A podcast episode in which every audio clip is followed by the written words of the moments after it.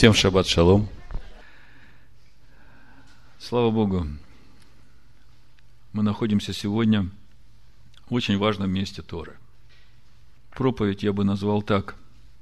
Авраам, отец многих народов. Мы сегодня будем рассматривать недельную главу, и в частности 17 главу книги Берешит, Бытие, там, где Бог заключает с Авраамом завет.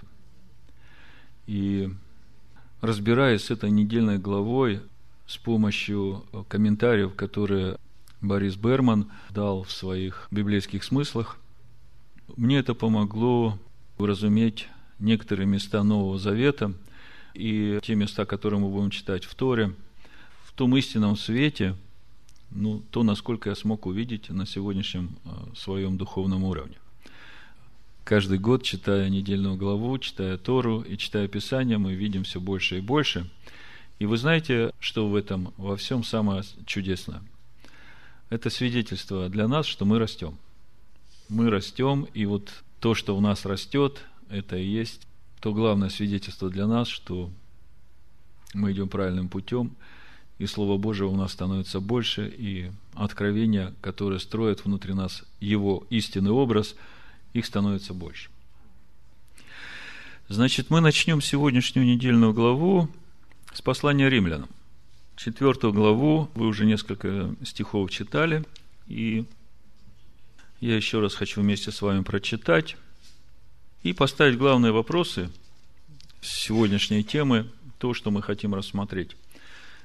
И я думаю, что это фундаментальные вопросы, в которых сегодня нужно иметь откровение каждому человеку, уверовавшему в Бога Авраама, Ицхака и Якова. Можно сказать, это основы, на которых э, Бог строит свой народ. Римлянам 4 глава буду читать, начиная с 9 стиха, мы говорим, что Аврааму вера вменилась в праведность. Когда вменилась? По обрезании или до обрезания? Не по обрезании, а до обрезания.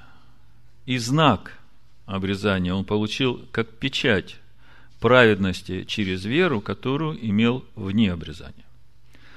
Так что у нас он стал отцом всех верующих вне обрезания чтобы и им вменилось в праведность. И отцом обрезанных, не только принявших обрезание, но и ходящих по следам веры отца нашего Авраама, которую имел он вне обрезания. Ну и дальше 16 стих.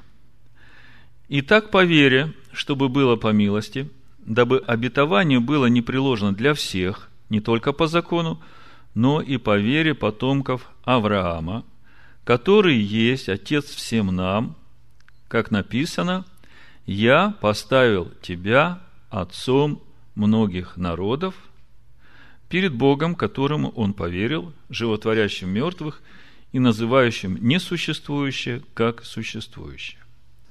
Вот такое место написал апостол Павел в послании римлянам. И я хочу э, сегодня поглубже рассмотреть с вами, о чем здесь речь идет чтобы иметь разумение, кто эти народы, которым Авраам будет отцом.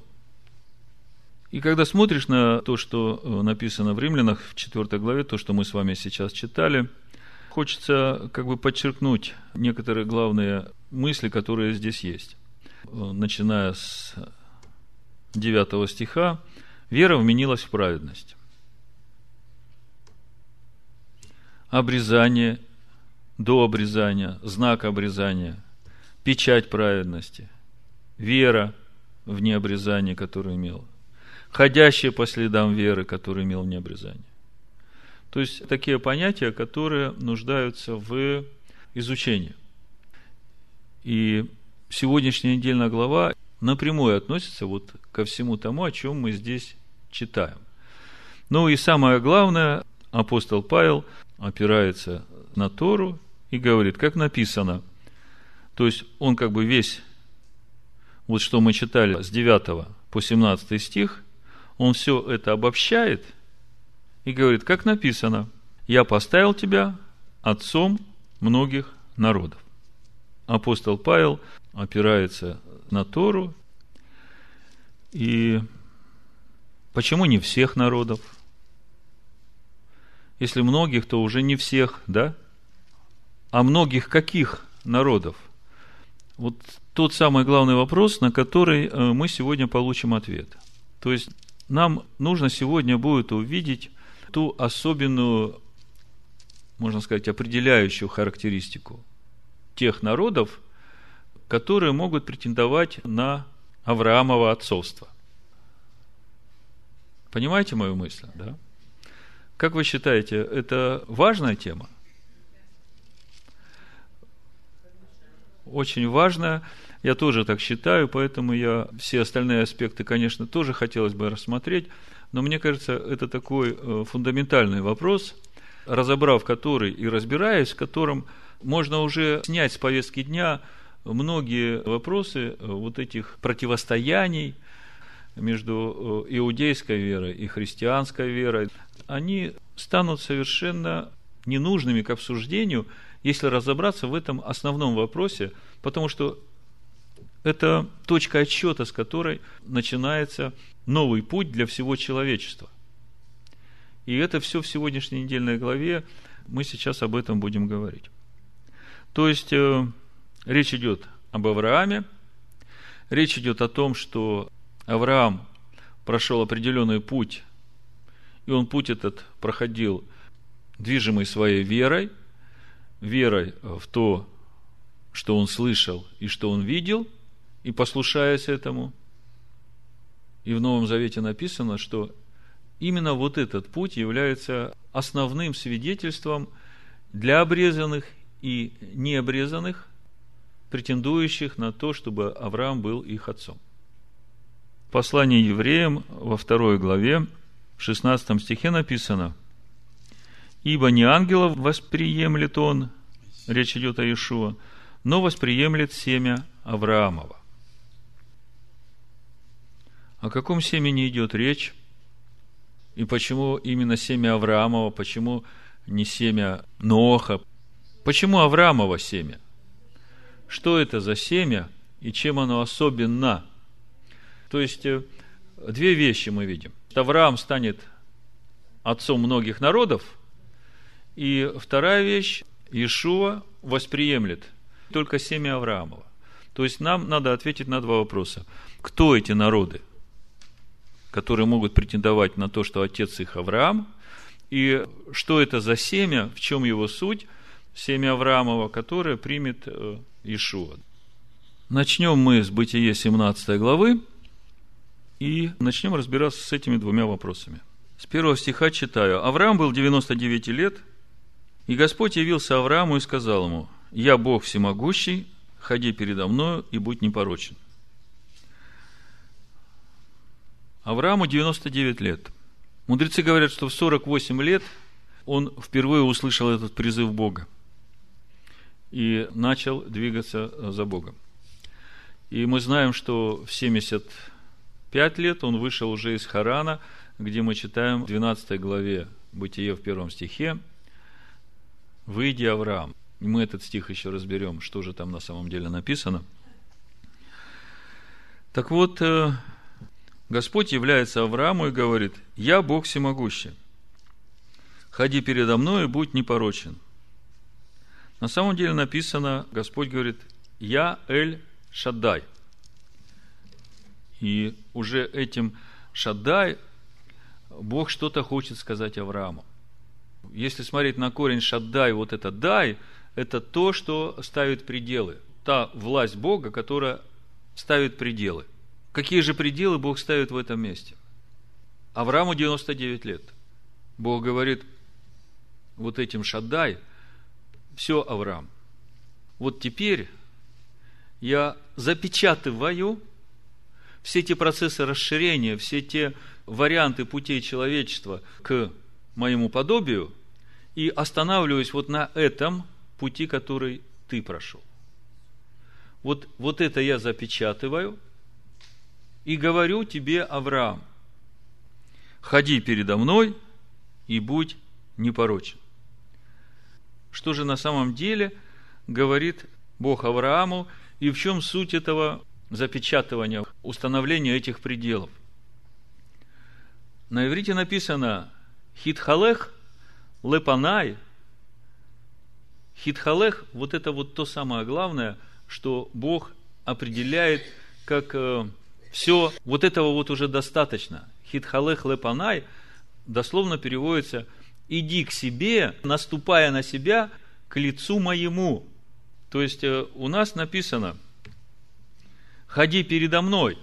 На иврите написано иди к себе, наступая на себя, к лицу моему.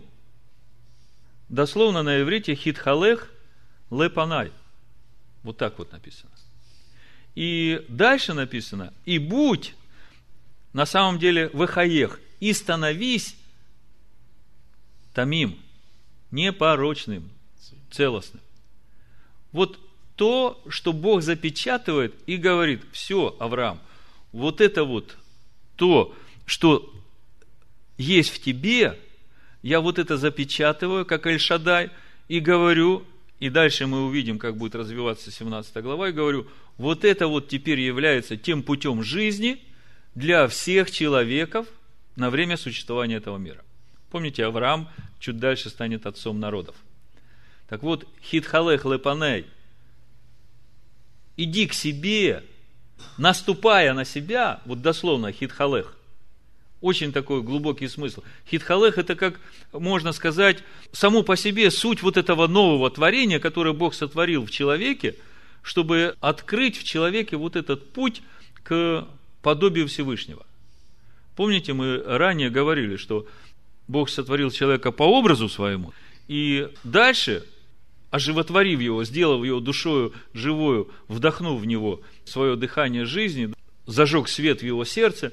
Дальше он сказал, вот возделывай и храни эту землю, которая в тебе, и двигайся в мое подобие.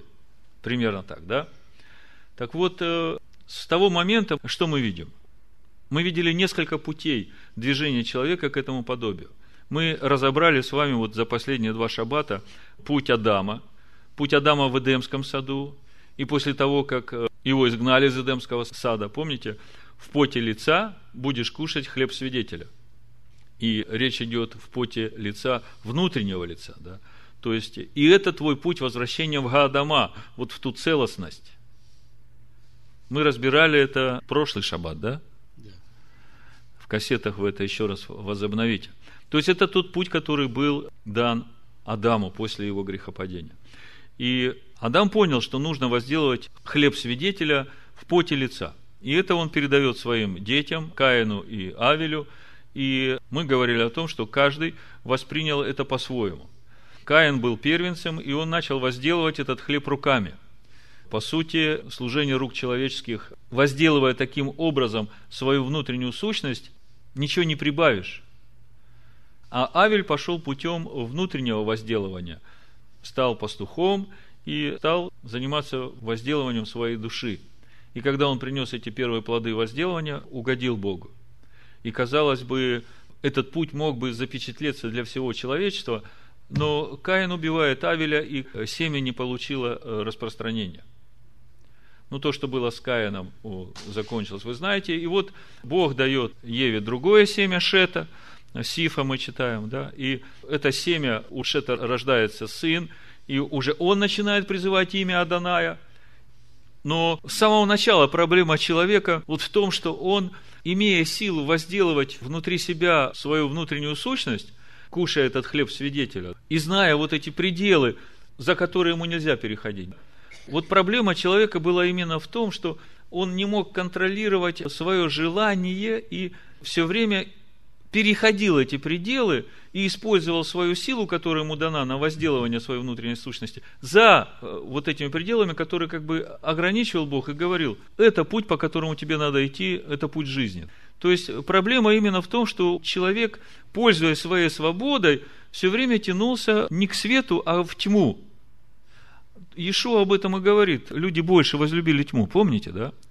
И, по сути, главная эта задача при взращивании человека по подобию Бога, это дать ему способность обуздать вот эти вот желания человека, которые заставляют двигаться его за территорию пределов. То есть, если бы человек с самого начала мог обуздывать вот эти свои желания, которые его побуждают выходить за пределы пути жизни, то было бы все по-другому. Ну и вот, э, как бы все хорошо началось, и мы видим, что в конце концов остается только один Нох, а все остальные, даже будучи сынами Божьими, как мы читаем, потомки Адама, все вышли за пределы этого пути, который Бог обозначил, и единственный Ноха, о котором мы читаем, вот порождение Ноха. Нох породил Ноха, Иш, муж, человек сильный, праведного и целостного. Цедек, Тамим. Помните? Мы иногда слышим такое в христианской теологии. Вот Ной построил ковчег, и этим он спас себя и свою семью от суда Божьего. Да? Так вот, вы должны понимать, что ковчег – который Ной построил, это только видимый образ. На самом деле то, что принесло спасение Ноаху и его дому, это вот то, что породил Ноах в себе. Ноах родил Ноаха, мужа праведного и целостного. Работа по внутреннему возделыванию. И суть-то этого возделывания и была в том, что Ной нашел в себе вот эту способность обуздать вот эти свои желания, которые его пытались заставить перейти пределы этого пути жизни и жить во тьме, да? Будем так говорить. Мы сегодня с детьми разговаривали о творении и о том первом дне творения, когда Бог повелел из тьмы воссиять свету.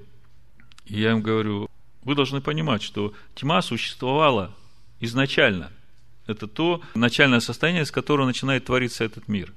Поэтому, когда мы говорим о тьме в человеке, то не надо этого бояться – Бог изначально задумал, чтобы из тьмы вышел свет, который обуздает эту тьму через рассвет, то есть это постепенное делание придет в день.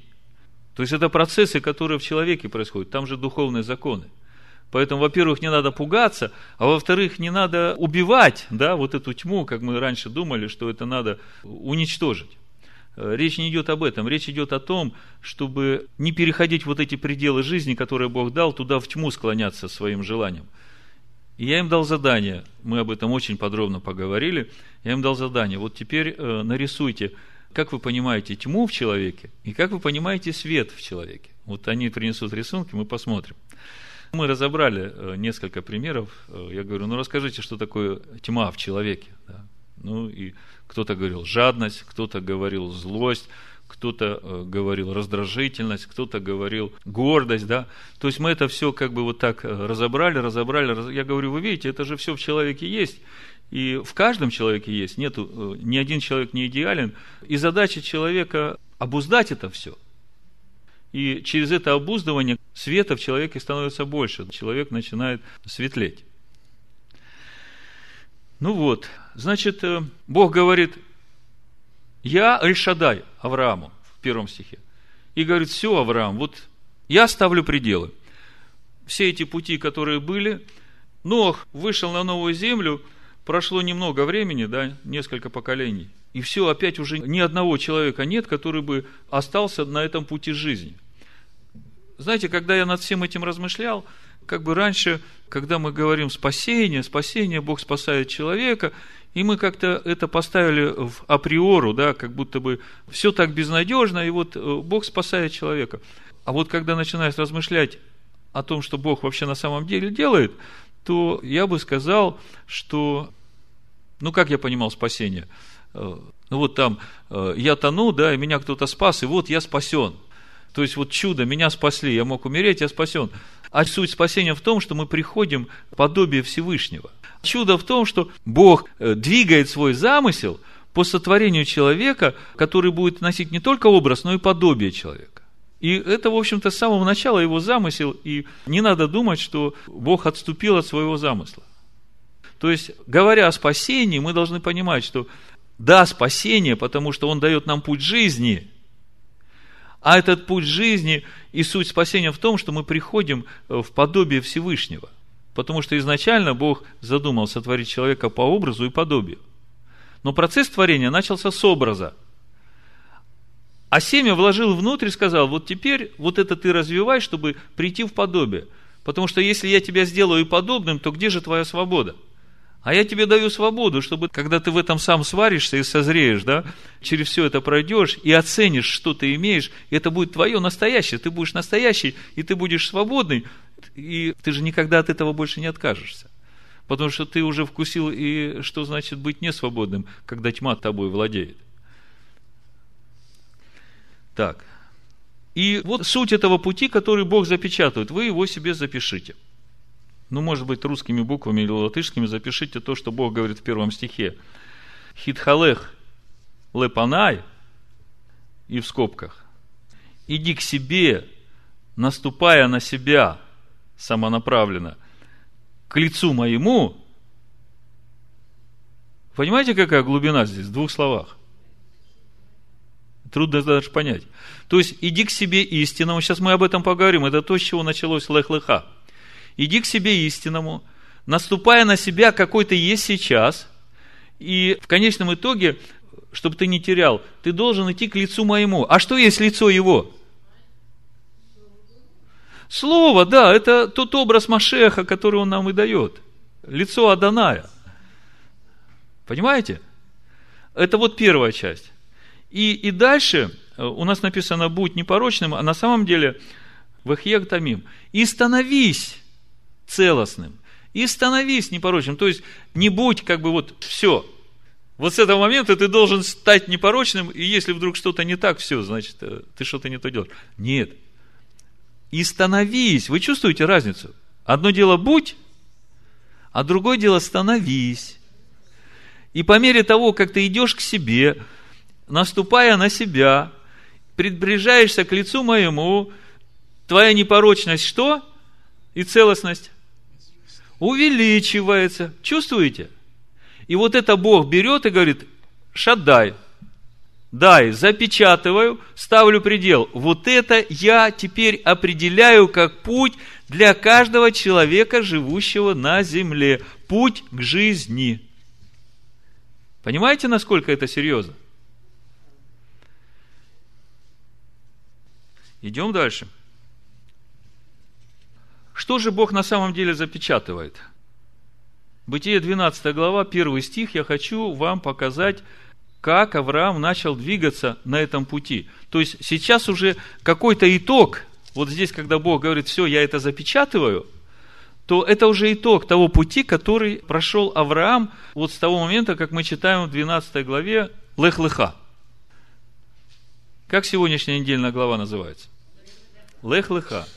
И э, мы читаем, как э, в переводе написано, «И сказал Господь Аврааму, пойди из земли твоей». Так вот, э, на самом деле написано, если бы было написано просто «лех», то это было бы «пойди», то есть «выйди из земли твоей», да?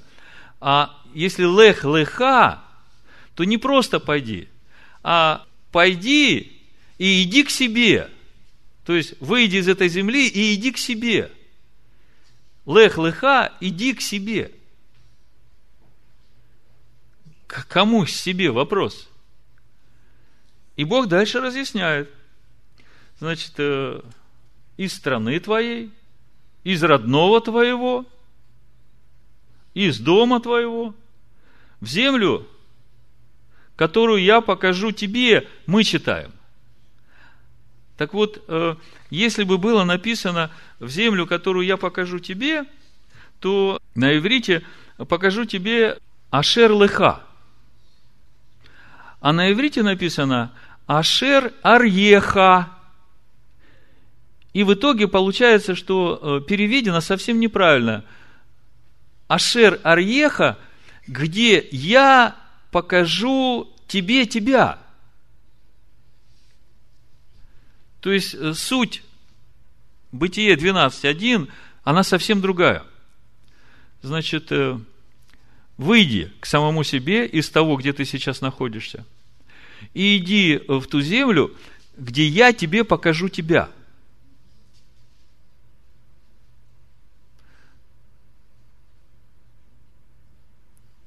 И вот самое интересное, Авраам должен выйти из всего своего окружения. Смотрите, пока Авраам живет в той стране, где он живет, да, это страна звездочетов, то, где он жил, да, Ур-Халдейский, они славились вот этим предсказанием по звездам. Потому Бог его и вывел, как мы читаем, наружу, да. На самом деле, когда Бог показал, сосчитай звезды, э, помните?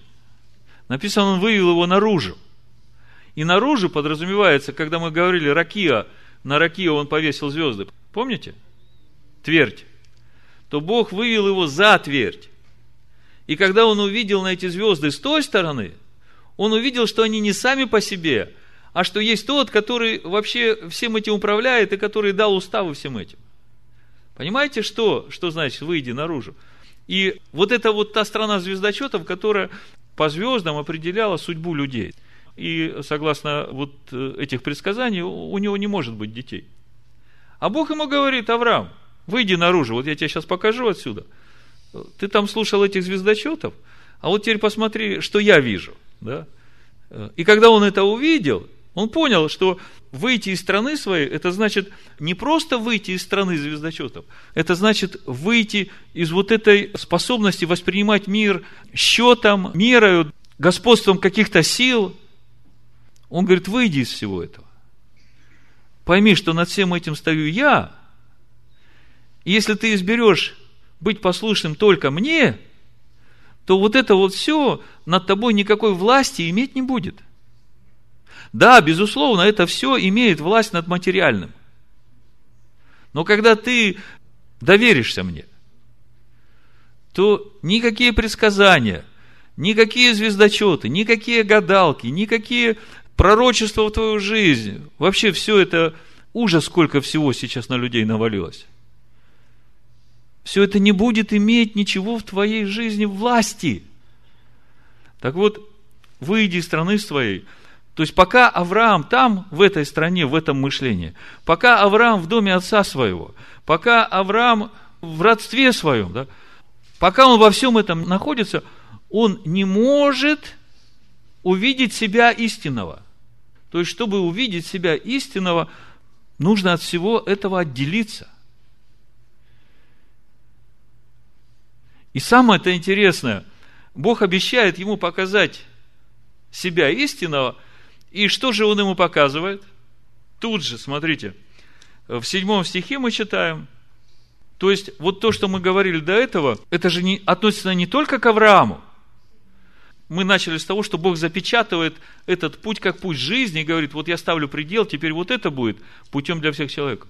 То есть, это же определяет начало пути для каждого, который будет претендовать себя на родственную связь с Авраамом потому что от него произойдут народы. И мы говорили, в римлянах написано, что все определяет тот путь, по которому шел Авраам до обрезания. И вот мы видим, с чего начинается этот путь. По сути, когда в 11 главе послания римлянам Павел говорит, что ветви дикой смоковницы нужно быть отсеченной от дикой смоковницы и привиться на природную смоковницу – то речь идет об этом же самом. Так вот, начало пути Авраама, начало народа, который произойдет от Авраама, и начало вообще всей человеческой истории и всего будущего земли. Вот мы сейчас разбираем. Бог говорит, лех леха, Авраам, иди к себе и выйди вот из всего этого. И там, в этой земле, куда ты придешь, я тебе покажу тебя – и вот это очень интересно. В седьмом стихе мы видим, Бог ему обещает показать того истинного Авраама. И в седьмом стихе Бог ему показывает себя. Смотрите. И явился на иврите вайра, в смысле дал увидеть себя. Бытие 12.7. И явился Господь Аврааму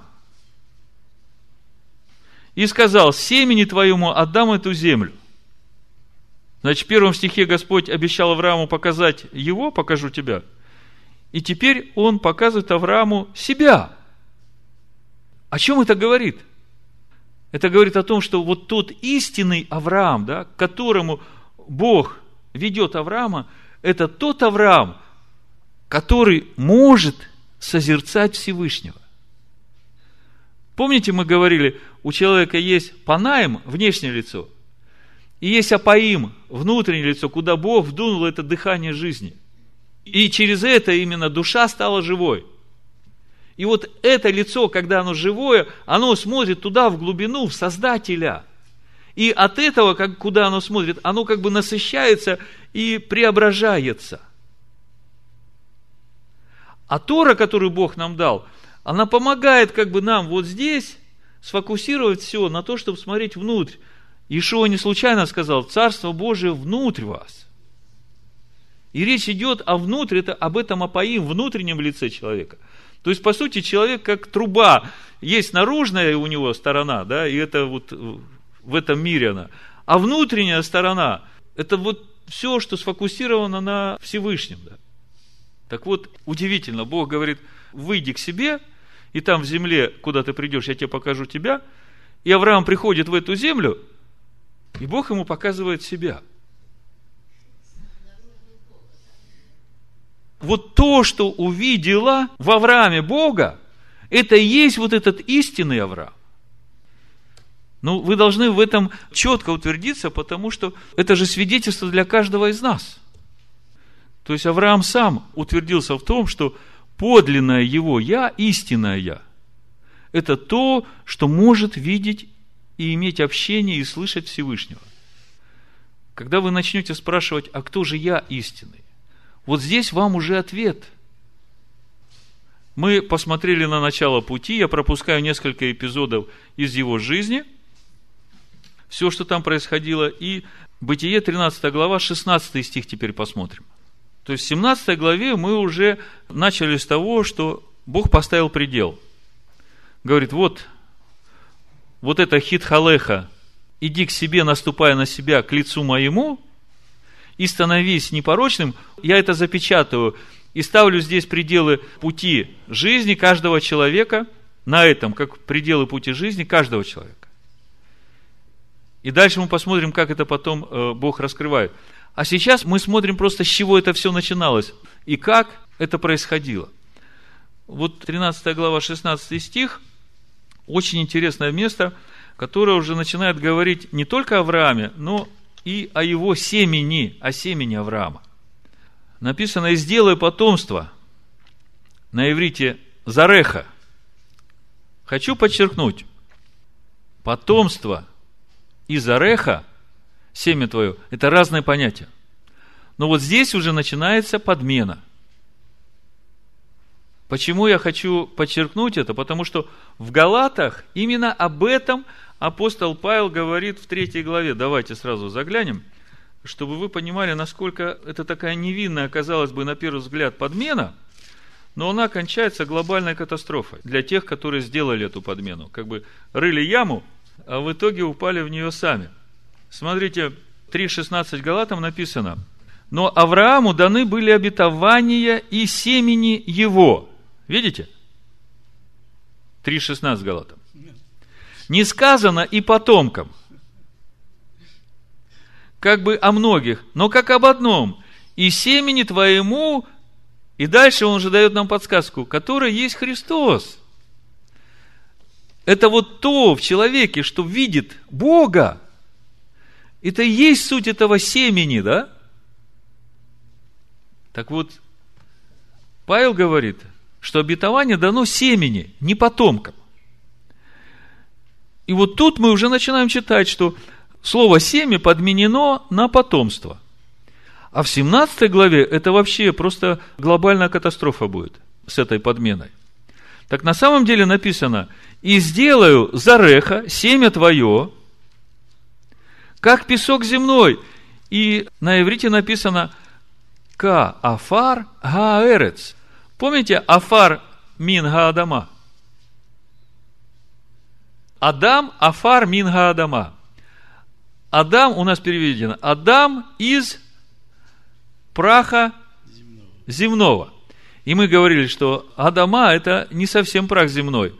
И вот та земля, из которой он взят, как бы самый верхний слой, самый плодородный, это вот Гаадама. Я спрашивал у Алекса, как вообще вместе прочитать? Там написано Гаадам, Афармин Гаадама. Так он говорит, читать надо так. Этот человек, запятая, прах из земли. Этот человек, а он по сути, вот этот Афар Минга Адама. И когда начинаешь понимать, что Афар из Адама, вопрос такой, а что же такое Афар? И вот здесь я читаю, Бог говорит Аврааму, что Авраам, теперь я твое семя сделаю Афар для Гаарец, для этой всей земли, я сделаю твое семя как Афар, которое преобразует всю эту землю. Вы понимаете, о чем написано? Хочу сказать вот о том, что в 16 стихе, в 13 главе, Бог говорит, что вот это вот твое семя, твое семя, Авраам, вот тот вот ты настоящий, которого ты нашел, которого ты увидел, которого я тебе показал, вот это и есть вот то семя, которое я сделаю основанием для обновления всей этой земли. И оно будет так многочисленно, как песок на этой земле. Как Адама родили по образу но вложили в него уже все, да, чтобы развивать подобие. Так вот, теперь Авраам становится, э, его семя становится вот тем, что будет развивать в человеке подобие, вести человека к подобию. Потому что образ человека всегда есть Бога. Почему я так уверенно говорю, я все время не мог понять, у Якова есть это место, правда, здесь слово образ и подобие перепутаны, но э, суть не в этом – по, по тексту можно понять, что речь идет о образе. В 9 стихе, в 3 главе Якова написано, «Им благословляем Бога и Отца, и им проклинаем человека в сотворенных по подобию Божию». Видите, да? То есть речь идет не о совершенном ведь человеке, речь идет о просто человеке, но он уже по образу Бога. И уже 16 стих 13 главы нам раскрывает суть того семени Авраама, которая наследует в Евреях второй главе Машех, да, он, Ишуа Машех. Помните? И мы знаем, что суть этого семени, согласно Галатов, мы уже увидели, что не потомству, наследство обещано Богом, а семени. И Павел говорит, это как одному. То есть, речь идет о семени. И в Торе везде речь идет о семени. И уже сама Тора говорит о том, что речь идет не о физическом размножении, а речь идет о внутренней сущности Авраама, которая будет основанием. Вот суть этого семени. Суть того семени, к которому он вышел из Харана. Лех-леха, иди к себе. И вот э, то, с чего мы начали 17 главу, возвращаемся в 17 главу, где Бог говорит, хит халех лепанай, иди к себе, наступая на себя, к лицу моему, и становись непорочным, томим. То есть, с этого начинается разговор с Богом. И вот, когда в тебе это уже присутствует, когда ты начинаешь в этом направлении двигаться, во втором стихе Бог говорит, «И поставлю завет мой между мною и тобою, и весьма размножу тебя». То есть, э, вот это вот условие, которое Бог ставит Аврааму, хитхалех, лыпаней, да, иди к себе, наступая на себя, двигайся к лицу моему и становись непорочным, это как требование к Аврааму, которое дает возможность Богу поставить с ним завет. В итоге получается, что завет, который Бог заключает с Авраамом, он двухсторонний. И имеет ответственность обеих сторон. Ответственность Авраама – вот двигаться по этому пути жизни идти к себе истинному, наступая на себя, которого он знает, двигаясь к лицу Всевышнего, и становиться непорочным. Это ответственность Авраама, а ответственность Бога будем читать дальше. И Бог говорит, и весьма размножу тебя. И вот тут вот на иврите мы от, мы от, предельно-предельно. Что происходит? Авраам стоит перед Богом, и Бог ему говорит, вот, Авраам, я вижу, как ты движешься – и я теперь постановляю, что вот это станет путем для каждого человека. И именно вот это, что в тебе, я беру ответственность на себя, размножить много-много-много, мы от, мы от. И Авраам просто падает на свое лицо. Дальше в следующем стихе мы читаем, падает на свое лицо. Почему падает на свое лицо? Во-первых, Авраам понимает, что на него возложена такая ответственность, как, можно сказать, родоначальника путей для всего человечества. И от того, справится он с этим или нет, будет зависеть, какое человечество будет вообще. Бог говорит с Авраамом, Авраам-то верит всему, что Бог говорит. И он падает на свое лицо и смиряется, и вот это вот то, что он сделал, вот этот момент, он как бы отказывается полностью от себя и говорит, Господи, уверяюсь в Твои руки. Это как Мирьям. Помните, ты родишь этого младенца. Она говорит, как же? Ну, да будет по слову твоему. Да? То есть вот, вот тут Авраам как бы и смиряется перед Богом, и вместе с тем он, ну, в шоке, как человек. Ну, кому-нибудь из вас Бог бы проговорил, все, вот я по тебе теперь буду всех людей размножать.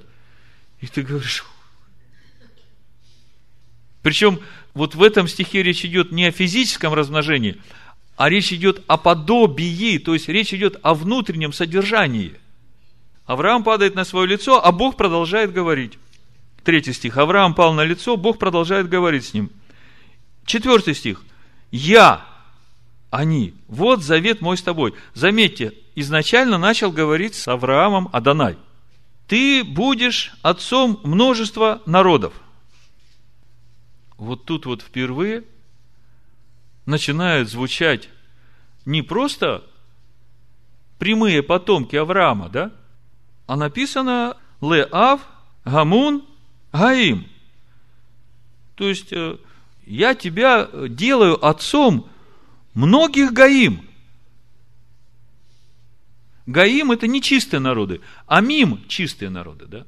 Но вот суть отцовства Авраама над этими народами Гаим, она в конечном итоге и приведет к тому, что Гаим станут Амим. То есть это будет свидетельством того, что они имеют своим отцом Авраама. Сейчас мы об этом еще поговорим. В пятом стихе. «И не будешь ты больше называться Авраамом, но будет имя Авраам, ибо я сделаю тебя отцом множества народов». Значит, почему такой акцент? Ав – это отец, а Гам, Берман пишет, Гам – корень слова Гамон – множество. Авраам – отец множества. И буква Р, Рейш, он так комментирует, это то, что осталось от первоначального имени Авраама, которое от слова Эвер. И одно из значений Эвер – это крыло, как бы то, что возносит. И в данном смысле Авраам становится не только возносящим своих потомков, но возносящим множество народов. Отец множества народов, который возносит их. И опять множество народов – то, с чего мы начали, Римлянам 4 глава, 7 стих, как и написано, Павел говорит, отцом многих народов сделаю Авраама. И мы начали с того, кто же эти многие народы. Какая их главная черта, какая их главная характеристика. В Римлянах 4.17, как написано, «Я поставил тебя отцом многих народов». И уже из того, что мы прочитали и увидели – как Бог говорит, вот это твой путь, Авраам, я запечатлеваю как э, образец, ставлю пределы и говорю, что вот это вот путь жизни, и я теперь его буду делать подобными людей вот с этим путем, равняясь на тебя. И это нам уже дает вот то направление, понимание, что же это будут за народы, которым Авраам будет отцом. И мы видим, что речь идет не о каких-то этнических группах, речь идет не о национальностях с их каким-то культурным наследием, а речь идет о вот этой общей черте, которую Бог запечатал и поставил пределы. Вот это хит халех, то, о чем мы говорили. Иди к себе, наступая на себя, к лицу моему, и становись непорочным.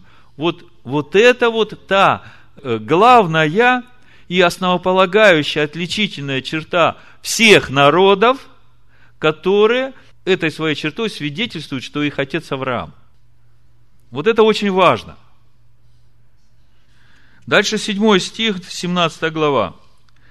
Написано, «И поставлю завет мой между мною и тобою, между потомками твоими, после тебя в роды их». И вот тут опять потомки. Видите? И я раньше, когда читал 17 главу, да, вот с этого места – я уже начинал понимать, что ну, это ко мне не относится. Дальше речь пойдет об обрезании. Мне это не надо, я же христианин. Но сейчас, когда мы увидим, что там на самом деле написано, мы увидим, что это относится ко всем народам. До того момента, пока речь пойдет о знаке. О знаке, который суть обрезания внешней плоти. Который уже относится к тем, кто живет в доме Авраама. Это мы сейчас увидим по стихам. Я как бы забегаю вперед, вам немножко расклад даю. Так вот, смотрите. «И поставлю завет мой между мною и тобою, и между не потомками твоими, а семенем твоим». Опять Зареха стоит. Опять речь идет о семени. И Павел говорит, что семя – это не множество, а это об одном, по образу которого остальные. И что дальше интересно, написано «завет вечный» у нас, да? Но на самом деле на иврите написано «либрит олам», то есть к завету можно читать как вечному, а можно читать как миру, этому миру, который есть. Потому что олам – это еще мир – не просто вечный, да, но еще и мир, вот этот улам, в котором мы живем. И здесь написано не просто завет вечный, а завет для этого мира. То есть, что написано? Бог говорит, вот я в этом ставлю мой завет с тобой, и не только с тобой, но и с семенем твоим, к завету для всего мира. То, о чем мы говорили – что не будет больше никаких других путей для всего человечества, кроме вот этого пути, по которому идет Авраам, который Бог сказал, все, дай, я ставлю пределы, и вот это будет теперь вот то определяющее для каждого человека, которое поможет ему прийти к той цели, которую я определил изначально для сотворения этого мира. То есть в итоге вот этот седьмой стих, он важен тем, что Бог заключает завет со всеми народами, которым Авраам будет отцом. И дальше Бог раскрывает суть этого завета, который также относится ко всем народам, которым Авраам будет отцом. Потому что дальше опять стоит не потомки, а зареха, семя. Восьмой стих читаем. «И дам тебе и зареха после тебя не потомкам, как у нас написано, а семени твоему. Землю, по которой ты странствуешь, и вот тут вот интересно. Меня все время с толку сбивало вот это землю, по которой ты странствуешь, землю ханаанскую во владение вечное. Но на иврите написано не Га-Арец, а Арец. Без Гей. То есть не вот эту землю, на которой мы сейчас, а землю, которая пересотворяется сейчас вот через Авраама, вот ту землю, о которой Наум сегодня говорил. Ибо Авраам ждал города, основания, художник и строитель, которого Бог, вот давайте в 11 главе Евреям 10 стих прочитаем, и вы поймете, что то, что в Новом Завете, все уже в Торе есть. В 10 стихе написано, ибо он ожидал города, имеющего основания, которого художник и строитель Бог. И вот здесь вот Бог говорит – и дам тебе вот эту уже землю в наследие вечное. Не гарец, то есть не о конкретном участке какой-то земли в этом мире, а речь идет о арец, той земле, которая новая, которая пересотворенная.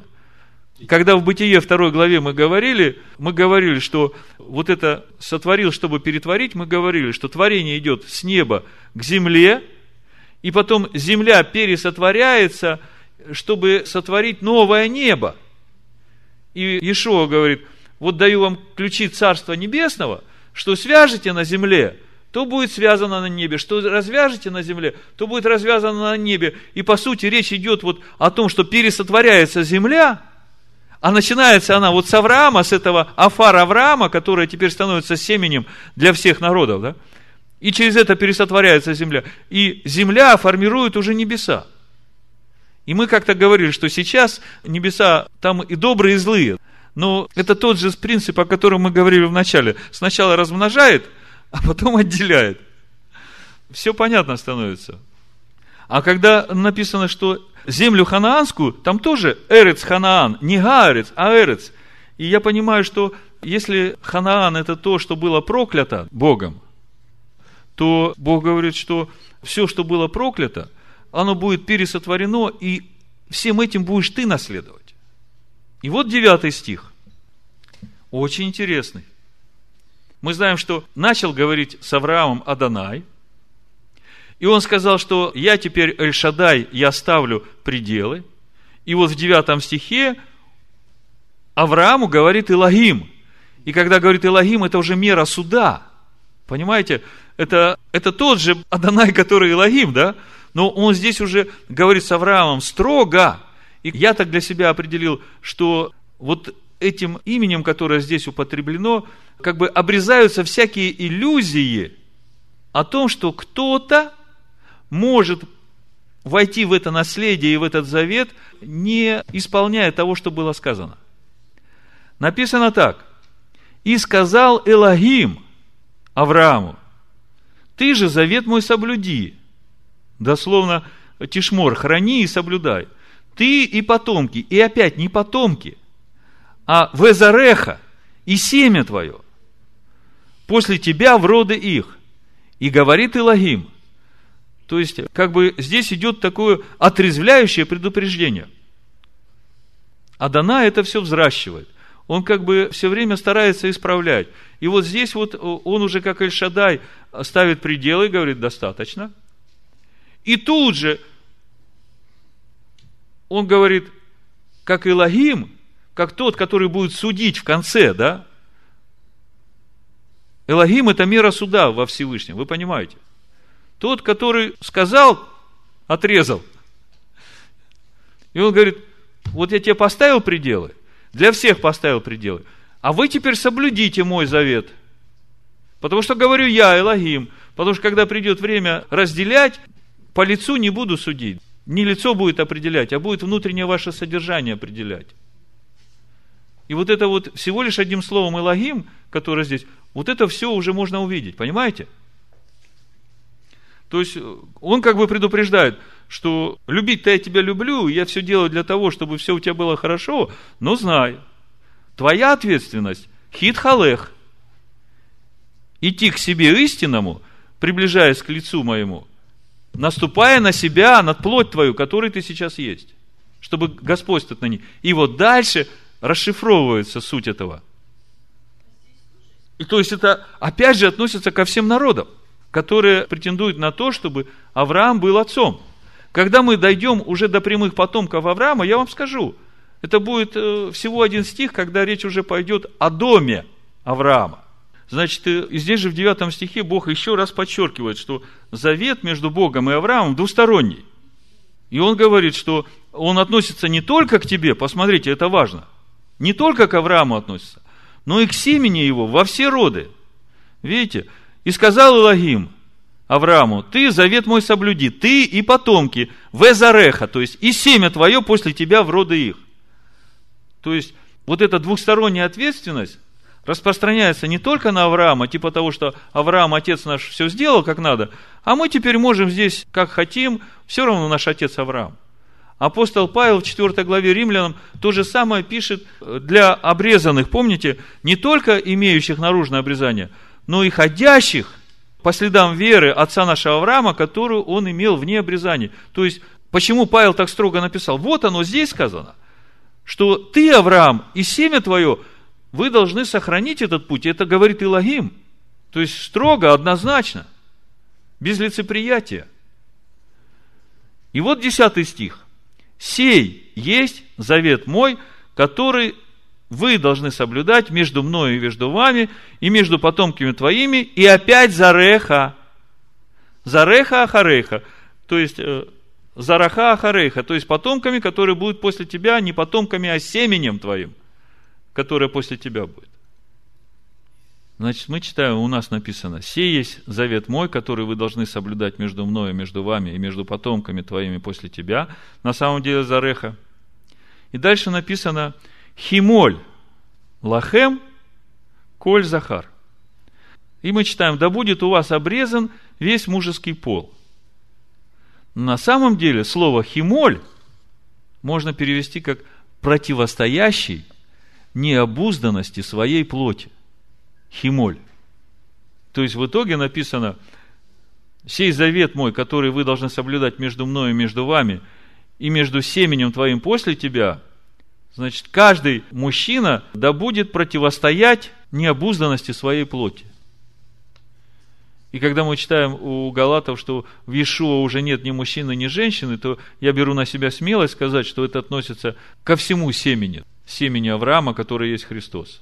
В каждом, в котором оно есть. То есть, в каждом, у котором есть семя Авраама, да, которая суть Машех, суть завета его с Богом в том, что он будет противостоять и обуздывать вот эту необузданную страсть плоти. И это свидетельство завета – и это написано и относится ко всем народам. Слово химоль, э, мила, да, вы знаете, понимают как обрезание. Но на самом деле мила изначально это не обрезание, то есть то, что мужчинам производит операцию, да, брит мила, завет обрезания. На самом деле мила это и есть противостояние животному началу.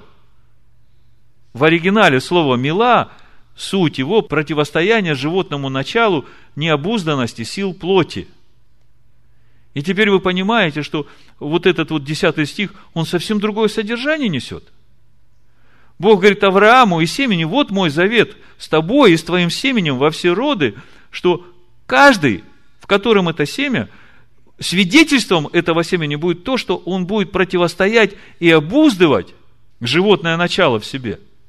Вот эту необузданную силу своей плоти. Идем дальше. Очень интересно. Бытие 17.11. Написано, обрезывайте крайнюю плоть вашу, и сие будет знамением завета между мною и вами.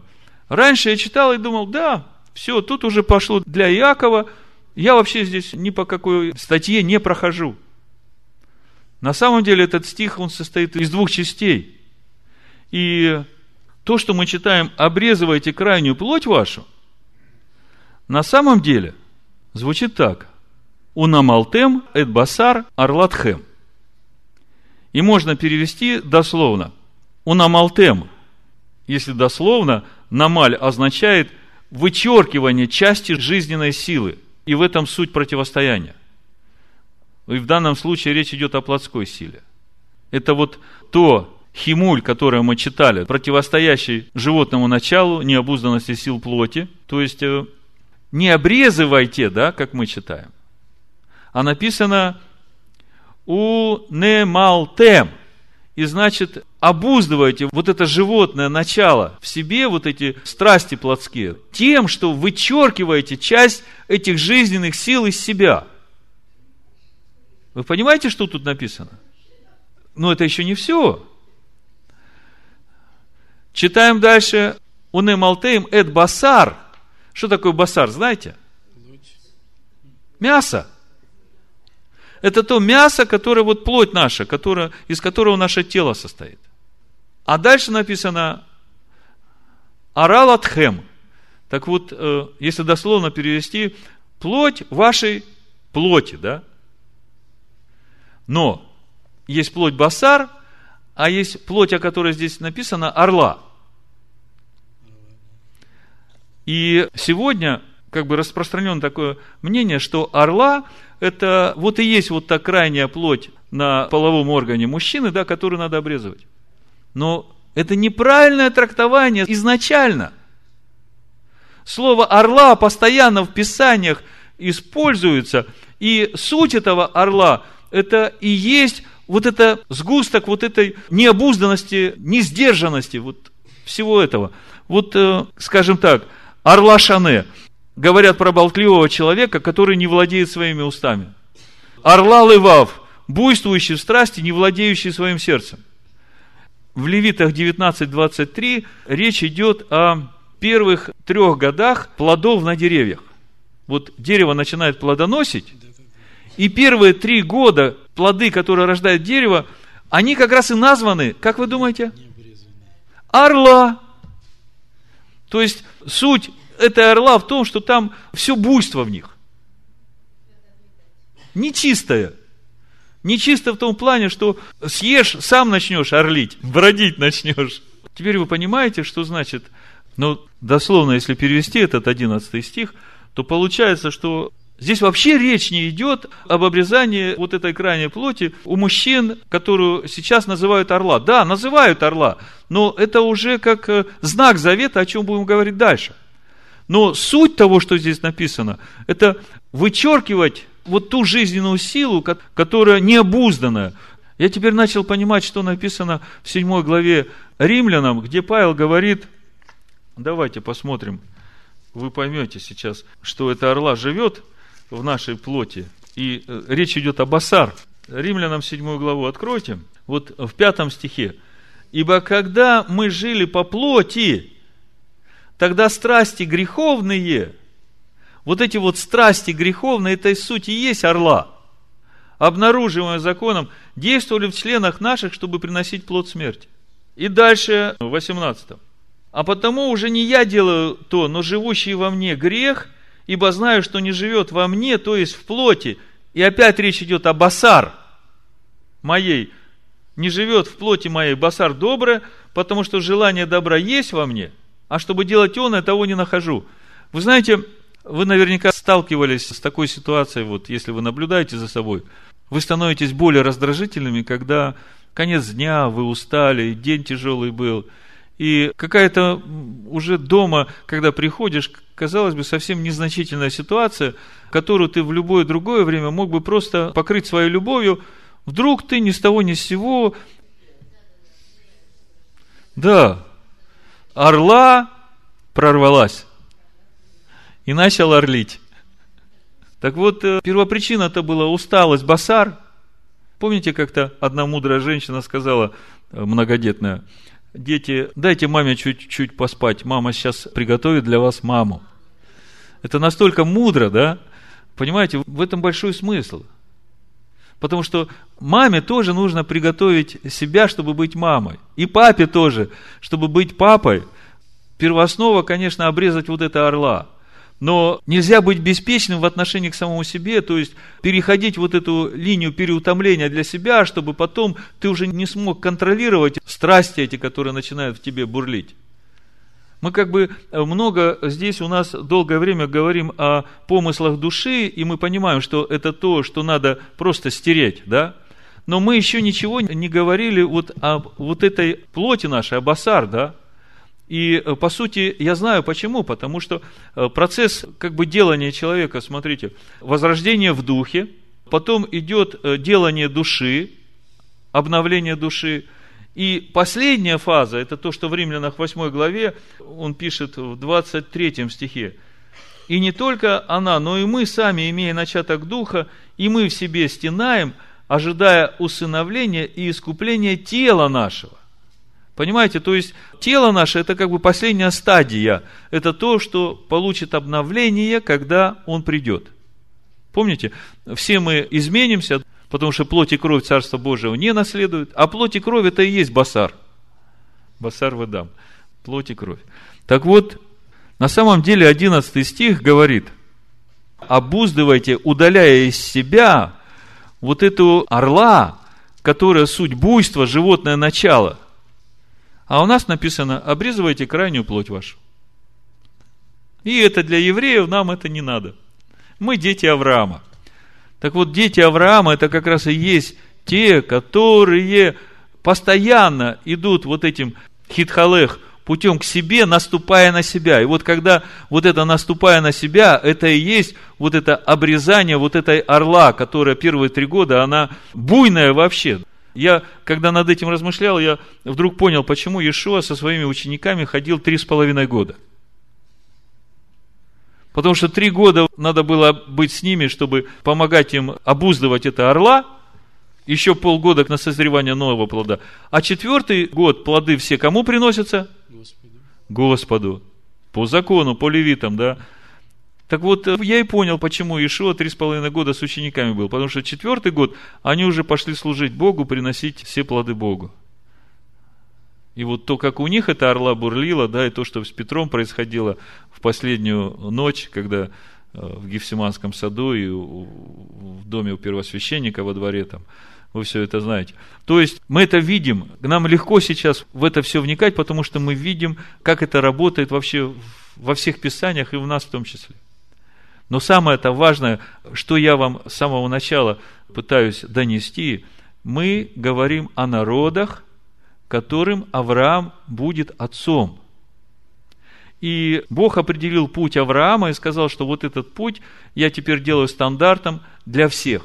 И суть этого пути именно вот в этом обуздывании и вычеркивании вот этой животной силы буйной, да, которая с греховными страстями и похотями иногда вырывается в тебе. И это является свидетельством для всех народов, которые претендуют на Авраамово отцовство. Вот теперь мы идем дальше. Значит, до этого момента мы дошли до того, что разобрали суть завета. Значит, вычеркивать, обуздывать вот это орла-басар, вот эту необузданность тела нашего, и двигаться к себе истинному, к лицу Всевышнего, и становиться непорочным, томим. И вот это вот суть всего завета. Это основа завета, который Бог заключает не только с Авраамом, но и со всем семенем, которое он обещает, если Авраам вот это будет делать, он обещает умножить и размножить меот меот, беспредельно беспредельно. И перед этим мы читали, что Бог говорит Аврааму, что твое семя я вообще сделаю как афар для земли. То есть никто его сосчитать не сможет. Вы знаете, когда я вот об этом всем поразмышлял, я вдруг стал понимать, что написано во второй главе римлянам, с 26 стиха. Значит, вы для себя запишите на иврите «Унемалтем эт басар орлатхем». Напишите просто, и я вам дам перевод дословный. «Унемалтем эт басар орлатхем». Это мы одиннадцатый, то, где у нас написано «и обрезывайте крайнюю плоть вашу». Унемалтем, эт басар, Арлатхем. И на самом деле, напишите это Бытие 17.11, э, и на самом деле это вычеркивание необузданной плотской силы. Не обрезывайте крайнюю плоть вашу, да, а вычеркивание необузданной плотской силы. Бытие 17.11, унемалтем эт басар орлатхем, это значит – вычеркивайте необузданную плотскую силу, двигаясь к себе истинному. И это является свидетельством. Вот этим мы свидетельствуем, что мы продолжатели вот того завета, который Бог заключил с Авраамом и с семенем. Никаких других свидетельств нет. Теперь давайте прочитаем римлянам вторую главу, 26-29 стих, и он для вас зазвучит в совсем другом цвете. Итак, если не обрезанный, Арель, соблюдает постановление закона, то его необрезание орла не уменится ли ему в обрезание мила? То есть, по сути, тот, который язычник, которого вы считаете, что он язычник необузданный, он живет по Торе, то его вот это необрезание вменяется ему уже в обрезание – Потому что он свидетельствует этим, что он идет этим путем Авраама. И это является свидетельством завета. Смотрите дальше. И необрезанный, то есть этот Орель, по природе исполняющий закон, не осудит ли тебя, преступника закона, при писании и обрезании? И здесь уже идет речь о знаке завета, о чем мы будем сейчас читать. Ибо не тот иудей, кто таков по наружности – и не то обрезание, которое наружно по плоти, речь идет о внешнем обрезании, да? Но тот иудей, кто внутренне таков, и то обрезание, которое в сердце по духу. Так вот, вот это вычеркивание необузданной плотской силы, суть свидетельства завета Бога с Авраамом, это и есть вот то, о чем пишет Павел, обрезание, которое в сердце по духу, а не по букве. Ему и похвала не от людей, а от Бога. То есть, когда начинаешь понимать суть вот этого орла, то есть орла – это не крайняя плоть мужского полового органа, а орла – это необрезанность, необузданность животной плотской силы в человеке. И согласно книге Левит, да, мы это увидели. Мы прочитали Левит 19.23?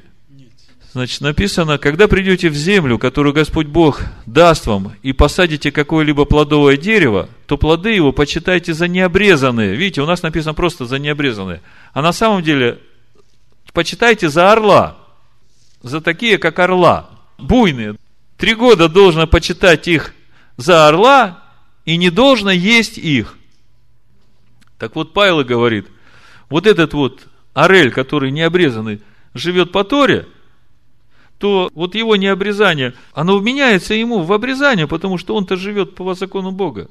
А это и есть главное свидетельство, которым народы, любые, свидетельствуют о том, что они идут этим путем жизни, путем Авраама.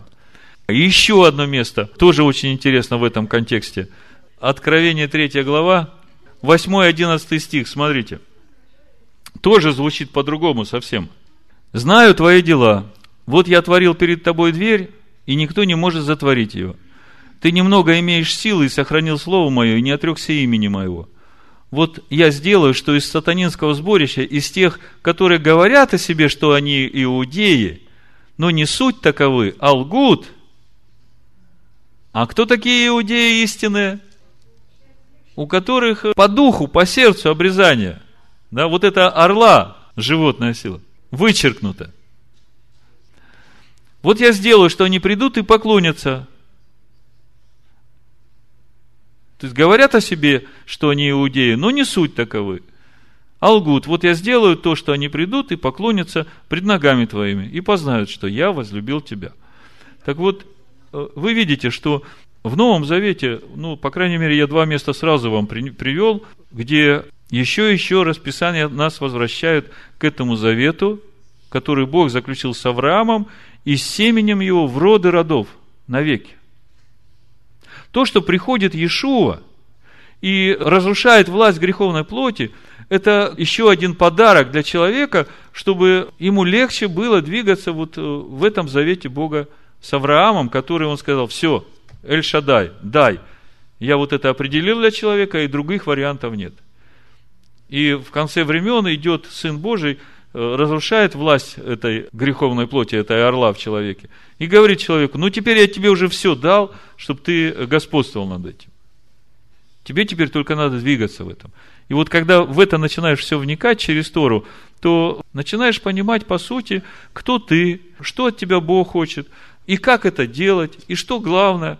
Я думаю, наверное, мы в следующий раз посмотрим эти рисунки детей – чтобы увидеть этих, которые к тьме движутся и которые к свету движутся людей, да, чтобы нам каждое мгновение, даже не только в мыслях и поступках, даже ну, вот только-только что-то где-то в тебе колыхнулось, и ты чувствуешь, что если это сейчас не обуздать, да, это все, всего тебя затемнит. Знаете, вот как осьминог, к нему где-нибудь чуть-чуть только прикоснешься, пш, сразу все затемнило, ничего не видно – так вот, э, мы же чувствуем, что вот приходит этот момент, что вот-вот сейчас вот где-то что-то вот э, типа осьминога сейчас зацепят, и все, сейчас э, темный весь станешь. Ну вот, чтобы не допустить этого, да, ты уже понимаешь, что от тебя требуется по жизни каждый день, каждое мгновение. Тогда вы будете живыми, светлыми, добрыми, настоящими свидетелями, что вы принадлежите к народам Авраама. Так, ну, я э, заканчиваю, осталось совсем немножко. Мы Бытие 17 главу еще не закончили. Э, мы говорили о том, что где же это внешнее обрезание. Так вот, дальше написано, вторая часть стиха, Бытие 17.11. «И будет у вас знак от завета, брит, между мной и между вами». И в 12 стихе написано, «Восьми дней от рождения да будет обрезан у вас в роды ваши всякий младенец мужеского пола, рожденный в доме, подчеркни. Речь идет о рожденных в доме Авраама, то есть прямых потомках, у которых не только должно быть вот это внутреннее делание, но еще должно быть свидетельство, как у Авраама. И будет у вас знак на крайней плоти. И смотрите, что здесь написано. И купленный за серебро у какого-нибудь иноплеменника, который нет твоего семени – вот этот 12 стих, он уже сам по себе говорит о том, что принадлежность к народу Авраама определяется не рождением в его доме, а определяется вот этой милой. Мила, а мы говорили, что мила – это не просто обрезание, а есть то, что противостоит животному началу и необузданности плоти в человеке. То, что противостоит, вот суть мила – И тогда можно видеть, что в доме Авраама не только рожденные в его доме, но даже купленные за серебро иноплеменники, они являются частью Авраама не через то, что они родились, а через вот это мила, через вот эту способность противостоять необузданности плоти. Теперь вы видите, а почему знак? Ну вот, к примеру, в исходе 31 главе, да, в 16-17 стихе Бог говорит, что шаббат – это будет знаком моего завета с вами. Если вы соблюдаете шаббат, то я уже знаю, это свидетельство, да, это как знак завета. Это не все, но это знак. То есть у каждого завета есть свой знак. И для народов знак завета, что они потомки Авраама, это вот это вычеркивание необузданной плотской силы. А для прямых потомков Авраама еще есть свидетельство этого завета наружное для мужчин. Да, вот то, о чем мы читали э, в Римлянах второй главе, когда Павел говорит, ты называешь себя иудеем, ты имеешь и свидетельство завета. И как же ты все это имея, не свидетельствуешь своим внутренним содержанием этого же? Тогда ты вообще мимо, потому что завет начинается с внутреннего делания. Если ты иудеем себя называешь, то ты, пожалуйста, уж соответствуй – если ты имеешь это внешнее обрезание. Тебя же Бог избрал именно для того, чтобы по тебе умножать беспредельно все народы.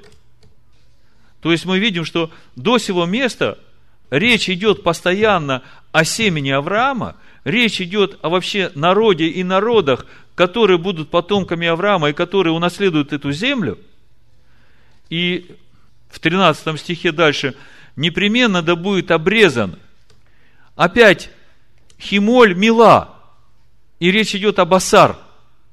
Непременно да будет обрезан рожденный в доме твоем и купленный за серебро твое, да будет завет мой на теле вашем.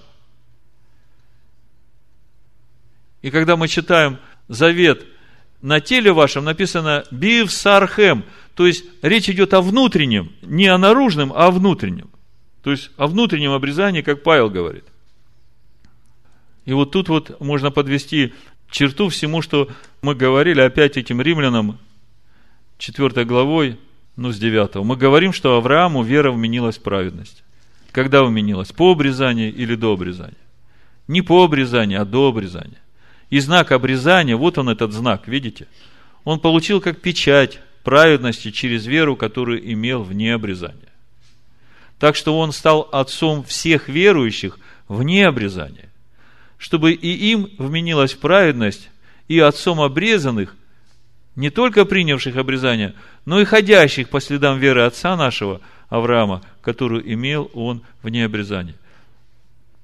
Как бы после всего, о чем мы говорили, размышляя над этими стихами, можно увидеть, что то, что вменяется в праведность необрезанным, это нечто, что-то очень важное, что является основанием всех народов, которые называют себя детьми Авраама. Вот Алекс, когда нас благословлял, я говорил ему, благослови нас, вы кассету слушали, да? Он говорит, что может быть лучше благословения детей Авраама? Я вижу, что это у вас есть. Мы тогда еще не понимали, о чем он говорит. Он понимал, о чем говорит. Ну, не хочется кончать на негативной ноте, но поскольку тут мы читали, что Элогим – все это будет контролировать, да, соблюдение. В 14 стихе написано, необрезанный же мужского пола, который не обрежет крайной плоти своей, истребится душа та из народа своего, ибо он нарушил завет мой. Заметьте как. Истребится душа та из народа своего. То есть, в данном месте речь идет уже о душах, которые в своих народах и каждый народ является потомком Авраама, да, семенем Авраама. И на самом деле здесь речь идет не о внешнем обрезании. Написано «В орель Захар», то есть э, необрезанный орель, который не обрежет крайной плоти своей, написано «Ашер лё и муль эд басар», то есть который не сделает вот этот имуль своей басар, да, то есть не только обуздает, да, но вычеркнет из себя вот эту орла. Это как условие. Тот, кто этого не сделает, в 14 стихе, это последний стих, который мы разбираем, истребится душа-то из народа своего, ибо он нарушил завет мой. А на самом деле написано, ибо мой завет расторгнут им. Вот это запишите себе. Ибо мой завет расторгнут им. То есть, если мы в себе не имеем вот этого свидетельства завета Авраама, то Бог говорит, ты этим свидетельствуешь, что ты мой завет расторгнул. И здесь используется еще слово «карет». Это очень страшное слово, переводится как «отторгнуто». А по сути, карет в Писаниях – это самое страшное для души. Я понимаю, что это вот как направление в озеро Огненное. То есть карет – это полное отторжение от э, божественного присутствия. Ибо мой завет расторгнут им – истребится душа-то из народа своего, ибо мой завет расторгнут им. И вот самое интересное, что здесь уже стоит Амим, Ми Амейха. Ам – народ. То есть Ам – это уже тот народ, который свидетельствует своим путем, что его отец Авраам. И вот если в этом народе будет такой, который вот это Арель не отвергнул от себя, то он этим самым свидетельствует, что – он расторг завет с Богом. Ибо мой завет расторгнут им. Вот Бог так это понимает. Поэтому Иешуа говорит, не всякий, говорящий мне, Господи, Господи, войдет в Царство Небесное, а только тот, кто исполняет волю Отца. Вы видите, сколько всего в Торе написано, и мы всего с вами разобрали 14 стихов одной главы. Но это основополагающие стихи, и поэтому я решил, что надо разобрать очень досконально это место – чтобы вы впредь сами не думали, что здесь идет речь только об внешнем обрезании и о сыновьях Иакова. Здесь фундаментальные вещи, и они говорят о семени, а не о потомках. Здесь фундаментальные вещи, которые относятся ко всем народам, которые считают Авраама своим отцом. И я думаю, если бы сегодня все люди, которые исповедуют Иисуса Христа своим Господом, в оригинале читали и понимали, что здесь написано, то они бы тогда однозначно понимали, в каком направлении им надо двигаться. Да благословит их всех Всевышний. И нас тоже. Во имя Ишуа Мессии. Аминь.